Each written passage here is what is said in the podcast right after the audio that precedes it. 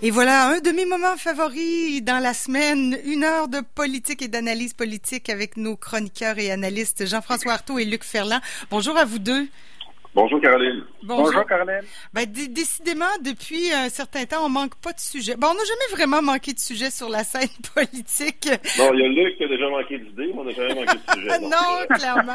Bon, j'espère que vous allez bien dans cette période de déconfinement. J'espère que vous vous portez toujours bien. Oui, moi ça va très bien. Toi, Luc? Oui, ça va très, très bien. Bon, ben heureux je me déconfine de mon balcon. Euh. c'est très audacieux, très, très audacieux. un peu trop, un peu trop. bon, en tout cas, je suis heureuse de voir que ça se passe bien de votre côté. J'espère que c'est sincère, euh, que la chaleur vous fait pas trop souffrir. Ceci étant dit, on a pas mal de sujets intéressants ce matin. On va parler du tramway. Puis là, je vais, le, je vais le dire comme, je pense que c'est Jean-François, là. Ça ressemble à Jean-François. Un tramway de moins en moins nommé désir. Alors, pour les amateurs de théâtre, vous aurez compris c'est une belle référence à Tennessee William. Euh, et sur la scène provinciale, il sera question de l'avance de la CAQ dans les sondages. Est-ce que c'est une bonne ou une mauvaise nouvelle? On verra. De la suspension de Guy vous me l'apprenez à la course à la chefferie du PQ. J'avais pas vu ça passer dans tout ce... Oui, ben oui, on a... Ben oui, on en reparle. Et de l'obligation du port du masque dans les lieux publics. On sait que M. Arruda, là, sur le bout des lèvres, euh, ça s'en vient. Là, c'est peut-être une question de jour. Euh, on verra. Euh, et, sur la scène fédérale, il sera question du déficit. Bill Morneau qui annonçait hier un déficit record, disons ça comme ça, 343 milliards de dollars. Et d'abord, commençons par le mois de septembre, le mois, de, le mois des catastrophes financières. Oui, ben, je, je, écoute, je, vais, je vais y aller, Luc, pour de, de, prendre la parole par la suite. Mais ce qu'il faut comprendre aussi, c'est qu'au mois de septembre, il y a plusieurs choses qui vont s'arrêter. D'abord, la PCU. La PCU va s'arrêter. Euh, les gens vont devoir recommencer à faire leur paiement hypothécaire. Ouais. Plusieurs institutions financières qui ont, qui ont retardé ou qui ont reporté les paiements hypothécaires jusqu'en septembre. Euh, il y a aussi euh, la TPS, la TVQ, pour les gens qui, comme Luc et moi, sont des travailleurs autonomes on doit faire nos versements de CPS et TVQ en septembre. Et il y aura nos impôts. Hein, on a oublié ça, mais les gens qui devaient payer de l'impôt, ben, ben ils avaient jusqu'au 1er septembre pour le faire. Alors, tout arrive en même temps. Tout ça pour dire que tout arrive en même temps. Oui, oui. Comme si la COVID était finie, mais ça ne le sera pas. Ben non, exactement. Ça ne le sera pas, malheureusement, et les gens auront des difficultés financières importantes à la rentrée. Euh, pour plusieurs d'entre eux, malheureusement, ils ne seront pas capables de faire face parce qu'on sait que le niveau d'endettement personnel est très élevé au Canada, mais particulièrement au Québec. Donc, euh, ça va être un peu la panique sur les marchés immobiliers. Il y aura beaucoup de maisons en vente, malgré les taux hypothécaires qui, ont, qui sont à des planchers euh, jamais vus. Hein. Ah on peut emprunter là, sur 5 ans pour moins de 2 ça. C'est incroyable. Le taux directeur est à 0,25% C'est très, très, très bas. On emprunte de l'argent à des taux incroyables aujourd'hui. Mais malgré tout ça, comme on est très, très, très endetté, et comme on aura peu ou plus de revenus, ben, ça va être un peu la catastrophe. Moi, je, t'avoue que je crains le mois de septembre parce que ça va être très difficile financièrement pour beaucoup de personnes, malheureusement. Ouais, puis moi aussi, je suis assez d'accord, puis je veux, je veux juste faire une mini parenthèse là-dessus. Puis il y a aussi la température puis la COVID qui va peut-être se réinviter euh, parce qu'on va se confiner plus à l'intérieur. Ben, confiner dans le sens, euh, on, est plus à l'intérieur l'automne, là, donc euh, psychologiquement aussi, il y aura certains effets. Luc, oui, c'est mon ce, qui est, ce qui a été reporté, le réplique que nous avons eu, euh, tout le monde, les contribuables, c'est-à-dire le rendez-vous qu'on avait actuellement chaque année, euh, au mois de mai, où c'était les rapports d'impôts, euh, les TPS, bon, et de suite, et même les changements de pneus aussi, l'été, l'hiver, ces choses-là. Tout est reporté au mois de septembre. oui, et j'ajouterais à ça ce que Jean-François m'a donné. au mois de septembre, il y aura aussi, parce qu'il y en a, les gouvernements sont super endettés. Euh, on, l'a vu avec la fédérale, on va le voir aussi avec euh, le, Québec. Et les, euh, les personnes, les individus également sont endettés. Le report des paiements d'hypothèque, ben, c'est un report, c'est pas un congé de paiement d'hypothèque, c'est un report. Donc, le rendez-vous va être difficile au mois de septembre. Et j'ajouterais, les commerces, les gens qui sont en difficulté, oui, le rendez-vous, là, ça va être très catastrophique pour certains commerces certains individus euh, qui on voit déjà de plus en plus des entreprises qui se placent sur la protection de la loi sur les, euh, la faillite. Euh, il y aura des individus. Ensuite, donc, ça va être difficile. Ensuite, l'arrivée possible, plusieurs experts disent qu'elle sera inévitable d'une deuxième vague, peut-être au mois de fin d'août, peut-être en septembre, en tout cas à l'automne, tout le moins.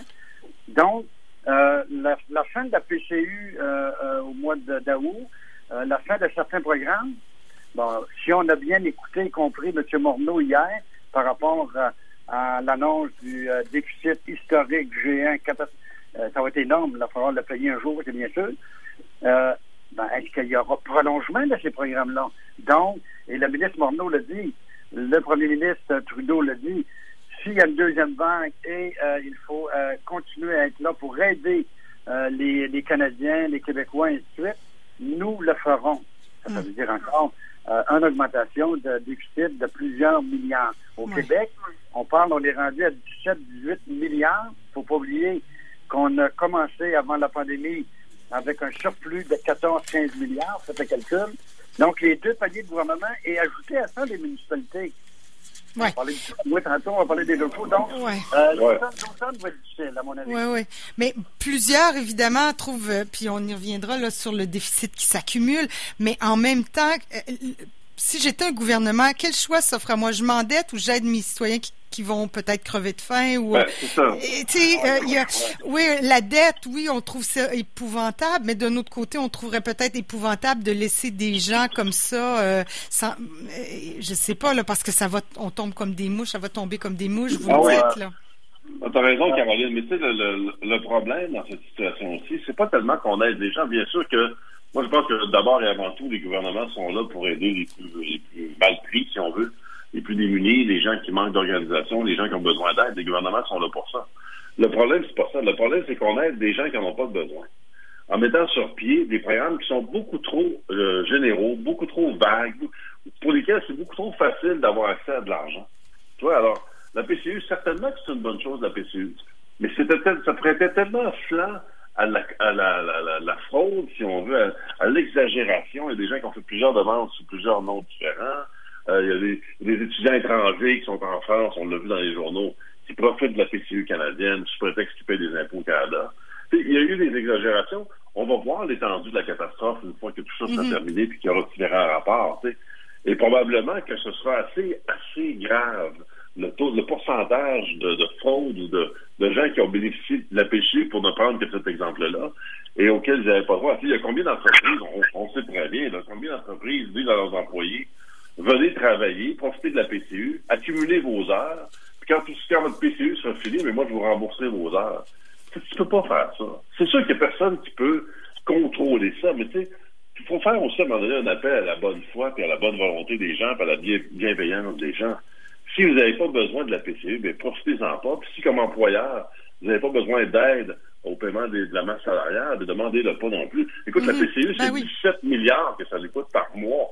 Ben oui. Ben, c'était une mesure d'aide d'urgence, fallait que ce soit rapide, facile. je défends la PCU parce que j'ai, j'ai, Oui, effectivement, je suis d'accord avez-vous qu'il y a eu de la fraude, mais j'en connais aussi beaucoup qui en ont eu désespérément ah besoin. Là. Ah puis, ça va continuer, là, je veux dire, dans le milieu artistique, je reviens à ça, mais il y a toujours pas d'annonce qui est faite. Mais bref, oui, je comprends effectivement tout ce milieu-là. J'espère qu'on pourra faire le ménage, puis euh, des enquêtes, puis retrouver les fraudeurs, puis être capable de, de, de, de récupérer peut-être de l'argent quelque part, quoi que j'en doute. là, mais... mais j'ajouterais, Caroline, parce que tu pas mentionné, tu as tout à fait raison c'est que est-ce que le gouvernement, les paliers de gouvernement avaient un ou des choix? La réponse est non. Il fallait, le gouvernement, les gouvernements sont là pour aider. Oui, il y a de la fraude. Oui, il y en a en temps normal de la fraude. Euh, quand on met un programme de ce type-là de PCU, parlons de celui-là, il y en a eu euh, une, euh, une pléiade de, mesures là, pour mm-hmm. différents groupes, les commerces. Mais les gouvernements n'ont pas d'autre choix que d'aider les plus démunis. Il y aura toujours des gens qui vont en profiter, qui vont abuser c'est difficile de mettre un programme dans un délai aussi court où les gens ont reçu l'argent euh, aussi rapidement.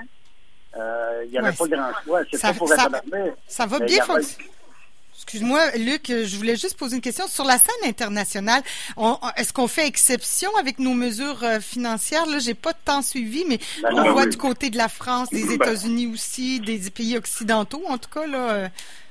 Oui, ben, on est un gouvernement de, de traduction euh, État-providence, comme on l'appelle. Donc, on aide généralement pas mal. Et dans le cas de cette crise-là qu'on vit de la COVID-19, oui, on est un des États dans le monde qui aide le plus les citoyens. C'est pas, c'est pas mauvais. Moi, je, je dénonce pas ça, là. Ce que je trouve dommage, c'est qu'on n'a pas ciblé des secteurs particuliers. Tu invoquais tantôt le secteur des arts, de la culture. On aurait pu peut-être plus aider. Ben oui, c'est terrible, ces gens-là, comme ils sont laissés pour, à, eux-mêmes. C'est extrêmement difficile. À part de leur dire de se réinventer, ce qui est complètement sans dessin. Il n'y a, rien qui arrive. Ça ne donne pas de l'argent de se réinventer. Bon. il aurait fallu cibler des, des thèmes, il aurait fallu cibler des secteurs plus particuliers, leur donner des aides qui sont propres à eux, leur permettre justement de relancer un peu leur économie. On l'a pas fait. On a, décidé de, prendre, de faire de la monsoon pour tout le monde. Mais la monsoon pour tout le monde, ça coûte 17 milliards par mois. Mais peut-être qu'à l'expérience de la première vague, euh, s'il y en a une deuxième, comme il est prévu, ben là, il y aura des ajustements de la part des paliers de gouvernement. Euh, quand on parle que le Canada a été euh, unique, oui, on a, mais il faut dire une chose, c'est que il y a peu de, il y a pas beaucoup de pays, c'est pas une majorité de pays sur la planète euh, qui sont dans le même contexte que le Canada. On est un pays, on est privilégié à ce sens-là, où un gouvernement peut aider euh, ses contribuables, ses personnes. Alors, euh, d'autres endroits, les gouvernements ne peuvent même pas se permettre ça. Donc, si la deuxième vague, il y aura, à mon avis, des ajustements d'apporter dans les programmes qui ont été mis en place, ceux dont on vient de parler. J'imagine, en tout cas, moi. Ben, on espère, oui. On espère même qu'il n'y aura pas de deuxième vague. Mais là, je sais pas si vous avez vu ce matin euh, dans les quotidiens, les chaussures blanchettes, ces entreprises familiales-là qui sont euh, des institutions. Il y a la liberté aussi sur le, la rue Saint-Joseph, chaussures blanchettes. Eh ben, tout ça, ça, ça se termine. C'est quand même un petit pincement au cœur, là, parce que vous parliez de septembre, puis il y a des catastrophes financières qui s'en viennent, mais déjà, là, c'est commencé, puis on est juste en juillet. Ah, absolument. Puis moi, je suis un petit gars de Saint-Malo, puis la liberté, c'est à Saint-Roch, mais ça, fait partie de mon enfance. Puis effectivement, c'est des drames épouvantables, ça. Ça existait depuis un nombre d'années. C'est fou, là. moi, je me rappelle de, Paquette, syndicat, et du Père Noël chez Saint-Beau syndicat. En tout cas, on pourrait partir dans la mais, ce que je veux dire. Mais oui, mais ça fait David Steele, là, qui est peut-être moins légendaire, mais qui était tout aussi populaire, euh, ben, qui ferme aussi, qui est sous la loi de la protection de la faillite. Euh, ça va tomber, puis ça, c'est pas fini, vous le dites. Et puis j'aimerais qu'on enchaîne parce que, oui, bon, Et, ça, parce que ça va ensemble, là. Alors on l'a dit, ben, M. Morneau l'a annoncé hier, le déficit qui s'accumule à 343 milliards de dollars. Euh, c'est catastrophique. Ouais, c'est catastrophique. Écoute, euh, on a beau dire qu'il fallait aider les gens, c'est vrai. On vient d'en parler encore, là, mais écoute, j'ai l'impression qu'on n'a pas le contrôle. Puis c'est particulier à la famille Trudeau. La famille Trudeau a plusieurs caractéristiques. Là, puis euh, oui, Luc, je suis fédéraliste et tout, mais je vois bien les problèmes de la famille Trudeau. Ce qu'ils auront laissé derrière eux, c'est une mauvaise utilisation de l'armée, pour des raisons bizarrement bien différentes. C'est de la crise de la crise d'octobre 70 et celle de la COVID. On a mal utilisé l'armée du côté fédéral, du côté de la famille Trudeau deux fois. Et on a aussi mal géré les finances publiques. C'est incroyable. Le déficit le plus important avant celui-ci, c'était celui qui avait laissé euh, Pierre-Éliott Trudeau derrière lui. C'est ben comme si c'était de l'argent de Monopoly. Je veux dire, il y a quelque chose d'insensé là-dedans. Puis, est-ce qu'on trouve, que, évidemment la COVID c'est un cas particulier, là, mais est-ce qu'on trouve qu'on a un Canada meilleur qui prend davantage soin de ses sans-abri, de ses plus démunis, de, de ses sans-voix, ben non. Malgré tout cet argent-là qui se dépense partout, puis il faut pas oublier qu'on est propriétaire maintenant d'un pipeline aussi. On achète ça d'affaires un peu bizarres. On a acheté un pipeline, on a pardonné SNC Lavalin. Il ne s'agit pas de revenir sur tout ça, mais il ne faut pas l'oublier non plus. Mm-hmm. Et puis on aide les gens de la COVID de façon énorme quand même, là. bon, sans encore une fois discriminer. Alors on se avance avec 347 millions, milliards pardon, de déficits annoncés. Ça va être pire que ça, probablement. Euh, écoute, je ne sais pas sur quelle période on va réussir à rembourser ça. C'est un endettement faramineux. On reçoit des décotes des différentes agences de crédit, qui n'est pas le cas pour le Québec en passant. Euh, il y a quelque chose de, de, de, de, très préoccupant là-dedans. Puis moi, évidemment, c'est pas juste un chiffre, là, ça va avoir des impacts dans le quotidien des gens. Les programmes d'aide financière vont être moins généreux, peut-être que nos impôts vont monter un peu, peut-être que la taxe sur les produits et services va monter un peu. Alors, on se prépare des lendemains, bien sûr, qui ne chanteront pas parce que au mois d'août, au mois de septembre, ça va être difficile. Mais ça va être difficile sur plusieurs années parce que cette foutue dette-là, il va falloir un jour ou l'autre la rembourser. Ah, définitivement. Et c'est pour ça que les gouvernements, surtout le gouvernement du Québec, travaillent euh, euh, très fort pour préparer la relance économique avec l'annonce de, de, projets d'infrastructure, que ce soit les routes, les, les écoles, les hôpitaux et ainsi de suite, et dans bien d'autres secteurs il est évident que l'économie va se transformer après cette pandémie-là, comme bien d'autres secteurs de la société. L'économie, n'y échappera pas. L'autre élément, c'est que il y aura des, des, des, des quand on parle de, de, déficit, bien entendu, il, faudra régler ces factures-là. De quelle façon? Donc, on verra. En attendant, les gouvernements n'ont pas d'autre choix que de gérer la crise. Et j'ajouterais pour la famille Trudeau, Jean-François, l'arrivée des premiers déficits, c'est avec l'arrivée de Trudeau père dans les années 70. Avant l'arrivée de Trudeau, les déficits euh, n'existaient euh, peut-être pas, euh, presque pas. les premières impôts, les premières taxes sont arrivées après la Première Guerre mondiale. Elles devaient être temporaires. Mais il faut croire que les politiciens les gouvernements se sont mis à aimer beaucoup euh, les, euh, On peut se poser, euh, comme, comme les frais COVID, là, on, on, espère qu'ils seront temporaires, mais on pense pas. Hein? Je sais pas si vous êtes sortis un peu, là, salon de coiffure, garage, tout ça. Partout où on va, il y a des frais COVID euh, qui augmentent la facture beaucoup des consommateurs, mais on se demande, on se dit que ces, ces frais-là vont pas diminuer après la COVID. non. On explique les frais COVID, c'est pas une taxe, hein? Ben non, c'est des frais. Non. Ben, comme le garage, euh, les garages, c'est 10 dollars de plus de l'heure. Je sais pas si c'est tous les garages, j'ai pas tout magasiné, là, parce que j'ai pas moi-même d'auto, là. Mais euh, bon, la coiffeuse, c'est 5, 7 dollars, 10 dollars, dépendamment. Euh, mais là, 10 dollars de plus de l'heure, là, t'en, en achètes des masques puis du désinfectant, là. Je sais pas exactement s'ils désinfectent chaque boulon, là, mais c'est, c'est beaucoup d'argent, là, que les consommateurs doivent dépenser, là. Non, effectivement, ça peut se comprendre parce qu'évidemment, ils ont souffert ces commerces-là pendant plusieurs mois. Maintenant, euh, si je fais un changement de pneu, que tu sois en mesure sanitaire ou pas, tu vas en changer autant de plus. La coiffure, je peux comprendre, peut-être que ça ralentit un petit peu le rythme de, des clients. On, a peut-être moins de clients à l'heure. Bon, disons, mais les garages, effectivement, le magasin de sushi ici au coin de la rue, je pense pas qu'il y a des frais COVID, parce que je veux dire, le poisson non, peut faire la COVID, lui, j'espère. la question que je pose, Jean-François, c'est euh, qui, qui décide quel est le montant à charger pour la frais COVID. Chacun, c'est libre à, chaque oui, propriétaire. C'est propriétaire de commerce. Oui, exactement. Oui, mais c'est là que je questionne ça. C'est pas le temps. Alors, pourquoi qu'on est. On, je comprends l'objectif du frais COVID, mais c'est laissé en libre cours à chacun des, chacune des entreprises, chacun des commerces. oui. On va aller changer d'autres pneus.